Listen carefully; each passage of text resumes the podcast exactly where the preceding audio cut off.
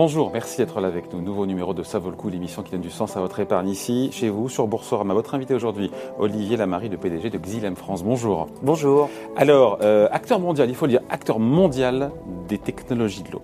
Euh, côté à Wall Street, bon, ça pèse la bagatelle de 15 milliards de dollars, c'est 5 milliards de dollars de chiffre d'affaires, méconnu du grand public et pourtant vous êtes quasiment partout, même de manière invisible euh, dans notre eau. Euh, qu'on explique bien les choses. Vous proposez en fait des solutions pour, euh, pour préserver la ressource en eau, parce qu'il faut comme le rappeler, c'est, même si ce n'est pas une évidence quand on vit dans un pays riche ou en France, euh, l'eau n'est pas une évidence pour tout le monde sur cette planète. Hein. Non, absolument pas. Aujourd'hui, euh, il faut considérer que L'eau n'est pas une évidence, d'autant plus qu'on a reçu le dernier euh, rapport en fait de, de l'Office mondial de météorologie. Alors les nouvelles sont pas bonnes, puisque avant on avait l'habitude de dire euh, que d'ici à 2025, on aurait euh, environ un peu plus d'1,8 milliard de personnes qui seraient en stress hydrique. Le rapport est tombé en octobre 2021, on est déjà à plus de 2 milliards, et c'était l'année dernière. Ouais, un quart de la population. Un quart de la population mondiale. Donc ça reste une, une c'est une ressource fragile, l'eau. Est-ce qu'il y a une prise de conscience euh, vraiment aujourd'hui un peu partout dans le monde, notamment dans les pays riches, mais pas seulement, que chaque euh, goutte d'eau compte et est importante? Alors il y a une prise J'ai de un doute, hein, mais euh, non, mais on, a, on est tous. On est tous sensibles à ça, mais au quotidien, je parle au quotidien, ce qu'on fait au quotidien. Comme disait Jean-Yann, on est tous d'accord pour sauver la planète, mais personne ne descend les poubelles. Enfin, je veux dire, c'est toujours. Alors je pense qu'il y a vraiment une hétérogénéité dans le monde. Ok, vous avez des pays dans lesquels l'eau est gratuite, c'est-à-dire qu'il n'y a pas de politique de l'eau. Euh, donc euh, je pense notamment euh, aux pays dans lesquels, duquel je viens dans mon précédent job chez Xylem. Donc tous les pays par exemple de l'Europe de l'Est, surtout la partie Caucase, les, pays du Stand Country, la, Russie par exemple, il n'y a pas réellement de politique de l'eau puisque l'eau est quasiment gratuite ou, coûte très peu. Après, vous avez des pays comme la France qui ont réellement pris, comme en Europe occidentale, une prise de conscience très forte. Donc, c'est la loi NOTE, ce sont les assises de l'eau. Les assises de l'eau, c'est quand même 40 milliards d'investissements qui ont été faits justement pour la préservation de la ressource en eau. Donc, a une prise de conscience, mais il est évident qu'il y a encore beaucoup de travail à faire. D'autant plus que c'est une ressource qui est en train de diminuer et qui est facilement contaminée et contaminable. Donc, Ouais. il faut faire très attention. 20% de l'eau, je l'ai appris, se perd dans les réseaux en France. Oui. Et là, on se dit, comme c'est problématique, c'est pas, c'est pas 20%, c'est pas rien, quoi. Ah oui, alors quand on sait en plus qu'on prélève chaque année environ 5,5 milliards de mètres cubes d'eau dans les différentes euh, sources, hein, que ce soit des lacs, des cours d'eau, des nappes phréatiques, aujourd'hui on a un peu plus d'un milliard en fait qui n'arrive pas à destination. Bon. Alors, en quoi maintenant, parce que c'est votre boulot au quotidien, en quoi euh, la technologie peut, euh, peut se mettre au service de cette gestion de l'eau? En quoi est-ce que euh, l'intégration du numérique, euh, tout voilà, ça peut, c'est quelque chose de cardinal dans, le, dans tout le cycle de l'eau, en amont et en aval? Alors la technologie, elle a le gros avantage de pouvoir détecter un certain nombre de choses que l'homme en lui-même, avec son cerveau, n'est pas capable d'interpréter. Alors vous parliez de la recherche de fuite, euh, il faut quand même savoir qu'en France, on a un peu plus d'un million de kilomètres de canalisation sous nos pieds, c'est deux fois la distance de la Terre à la Lune. Euh, un réseau qui a été installé euh, il y a souvent longtemps, dans les années 50, voire même avant. Et donc en fait, la technologie permet de pouvoir l'identifier de manière très précise, que ce soit des fuites, ou même la structure en fait des canalisations sans interrompre le service euh, à l'utilisateur. Et donc on a la possibilité d'aller se dire bon, voilà ici j'ai une fuite donc je peux faire un investissement typique plutôt que de traditionnellement aller changer des kilomètres de linéaire. On a la possibilité d'intervenir de manière très spécifique grâce à la techno. La techno vous dit exactement où vous avez la fuite, où vous pouvez avoir aussi un problème, c'est-à-dire que vous avez un tuyau, une canalisation qui est en train de se de s'affaiblir et vous savez que peut-être l'année dernière, l'année prochaine, il faudra faire un investissement sur cette canalisation-là. Donc on permet, la technologie permet de faire des investissements intelligents et donc par rapport à ça, d'être, euh, on va dire, euh, plus chirurgical dans les interventions. Voilà. Donc, ce, sont ça les, vos solutions euh, euh, les plus efficaces, les plus, les plus répandues pour, encore une fois, ne pas gâcher l'eau, optimiser les réseaux d'eau. Ce sont des compteurs d'eau intelligents, c'est ça? C'est, Alors il y a des compteurs d'eau euh, intelligents avec tout le système de télérelève qui va derrière, hein, parce que le compteur intelligent transmet les informations, on va dire, euh, en direct, mais après il y a toutes ces informations qui terminent en des bases de données et l'intelligence qui permet de pouvoir interpréter ces informations et de pouvoir surtout permettre à l'utilisateur de prendre des décisions. Enfin, la, technologie aujourd'hui, on parle beaucoup de big data, la, nécessité de, récupérer de l'info. Nous, chez Xylem, on se dit, voilà, on est une société euh, qui a euh, plus de 100 ans, on va dire, euh, d'histoire pour un certain nombre de nos marques. On, a on connaît les applications. On va aider l'utilisateur à prendre des bonnes décisions vis-à-vis de toutes ces données. Donc on va filtrer ces données, on va leur donner du sens, et l'idéal ce serait de dire, ben voilà, il y a trois décisions à prendre et donner un ordre de priorité, il faut que tu ailles là en premier. Je reviens sur les, encore une fois les solutions. On a parlé de capteurs dans les canalisations.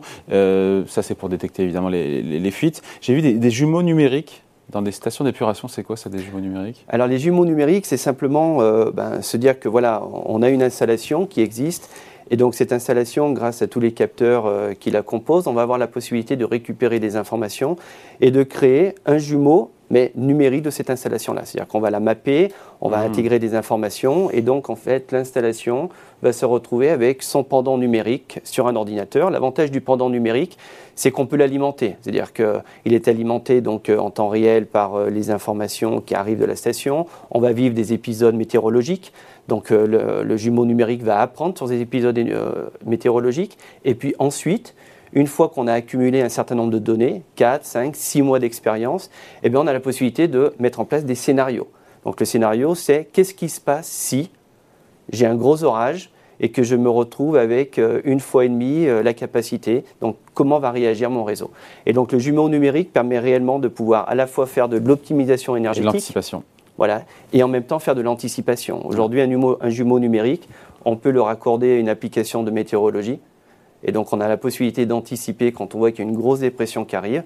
On va pouvoir dire j'anticipe sur mon réseau pour pouvoir accueillir cet événement météorologique avec le plus de sérénité possible. Les spécialistes de l'eau en France, on les connaît évidemment, ce sont les, Veolia, les Suez. Ce sont des clients pour vous Ce sont des partenaires, des partenaires, je dirais même euh, technologiques. On travaille avec eux euh, depuis plusieurs dizaines d'années.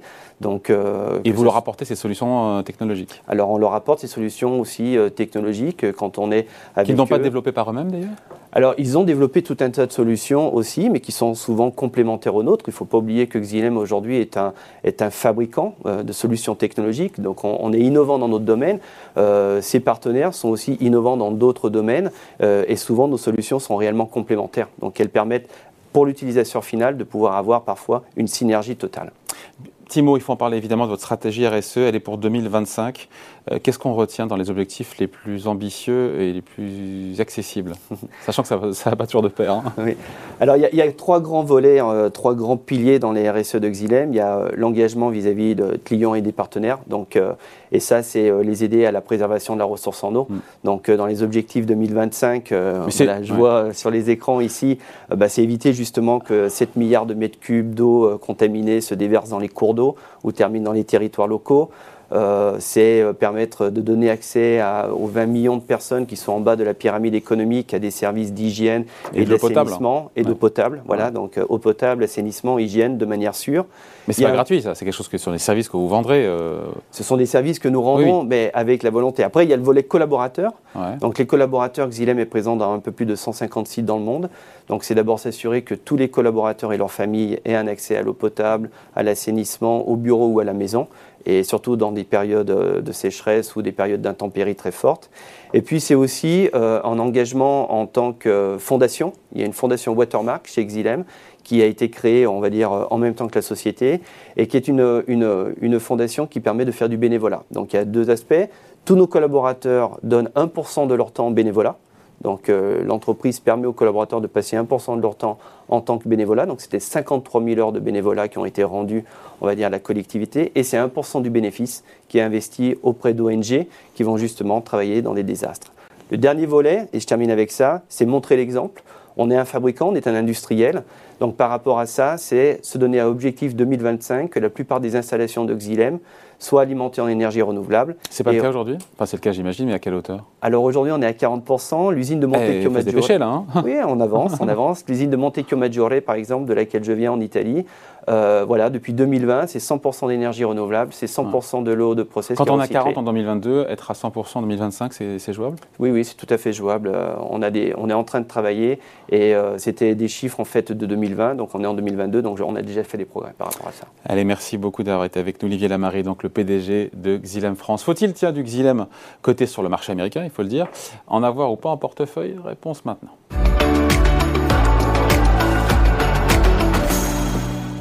Et oui, c'est l'œil du gérant avec vous, Stéphane Youmbi. Bonjour. Bonjour David. Alors, euh, vous en avez en portefeuille du Xylem? Tout à fait, tout à fait. Récemment, c'est récent ou c'est, Non, ce euh, n'est- non, ce n'est pas du tout récent. Xylem est une entreprise que nous avons dans nos portefeuilles, notamment dans nos stratégies qui sont axées sur les- la transition écologique et énergétique.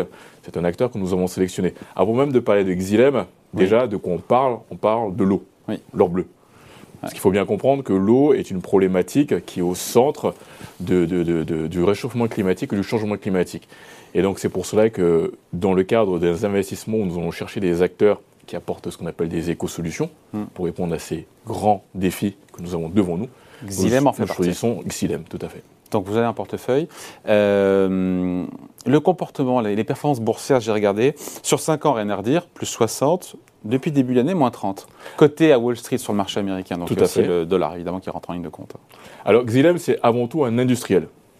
Xylem, c'est un parcours qui a été très bon au cours de l'année 2020.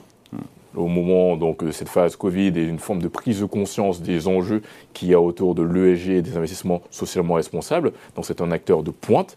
Maintenant, sur l'année 2021, à partir de la fin de l'année 2021 et 2022, qu'est-ce qui a pénalisé Xylem? C'est que comme c'est un industriel, Xylem a subi les, grands problématiques, les grandes problématiques que vous avez actuellement, qui concernent notamment tout ce qui est les chaînes d'approvisionnement, la capacité à se fournir en matériaux, et notamment pour son activité, qui est une activité dans laquelle nous croyons énormément, qui est l'activité notamment service technologique, une activité qui demain va pouvoir apporter les solutions de soutenabilité et de gestion de la consommation de la ressource qui est l'eau, et créer de la valeur économique et financière. Cette activité-là, pour se fournir en microprocesseurs ces derniers mois, a été assez compliqué.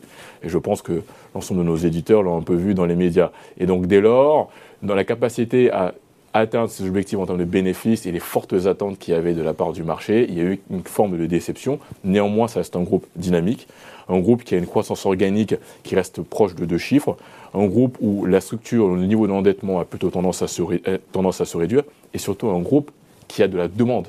Maintenant, le grand enjeu pour eux, c'est comment répondre à cette demande-là. Évidemment. Et, et donc vous valorisez quoi alors euh, chez Xylem, surtout Alors, En premier que- lieu? Alors, ce que nous valorisons, c'est quoi? C'est que l'eau, aujourd'hui, comme ça a été dit un peu plus tôt, c'est un enjeu mondial avec euh, des milliards de personnes qui n'ont pas accès à l'eau potable.